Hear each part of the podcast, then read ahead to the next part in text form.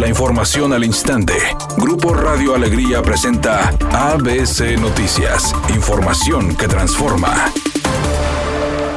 El secretario de Salud en el Estado, Manuel de la O, reportó hoy 1.308 nuevos casos positivos de COVID-19, la cifra más alta registrada desde que inició la pandemia en entidad, además de 20 personas fallecidas por esta causa. Por otra parte, mencionó que la tercera ola por COVID-19 se ha intensificado, por lo que necesitarán más personal de salud.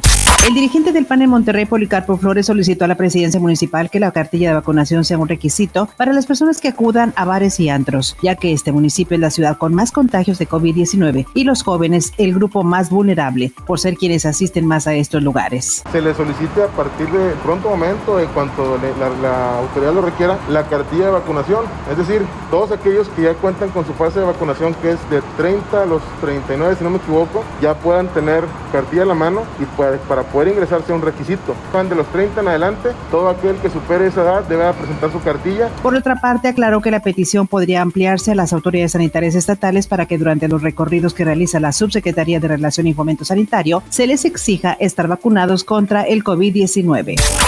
El INEGI contradice los informes de la Secretaría de Salud sobre víctimas del coronavirus. De acuerdo a sus estudios, en México han ocurrido más de 201 mil muertes por COVID-19 y no 149 mil como afirma el gobierno federal. La diferencia es de 35% y esta contradicción en el número de fallecimientos por coronavirus es porque el sector salud solo contabiliza los fallecimientos en hospitales, pero el INEGI incluye a todos los muertos, tanto en hospitales como en domicilios particulares. Editorial ABC con Eduardo Garza. Dicen que hay alcaldes electos del área metropolitana que podrían rebelarse y una vez tomando protesta renunciar a los partidos o grupos que los postularon para irse por la libre. Hablan de San Nicolás, de Escobedo, Apodaca, Santa Catarina y de Monterrey. Al menos eso es lo que dicen tras bambalinas en las mesas metropolitanas. Joel Campbell ya vivió sus primeros entrenamientos como jugador de rayados y ahora, de acuerdo a lo que mencionó Javier Aguirre, todo apunta a que debutará frente a su afición este fin de semana.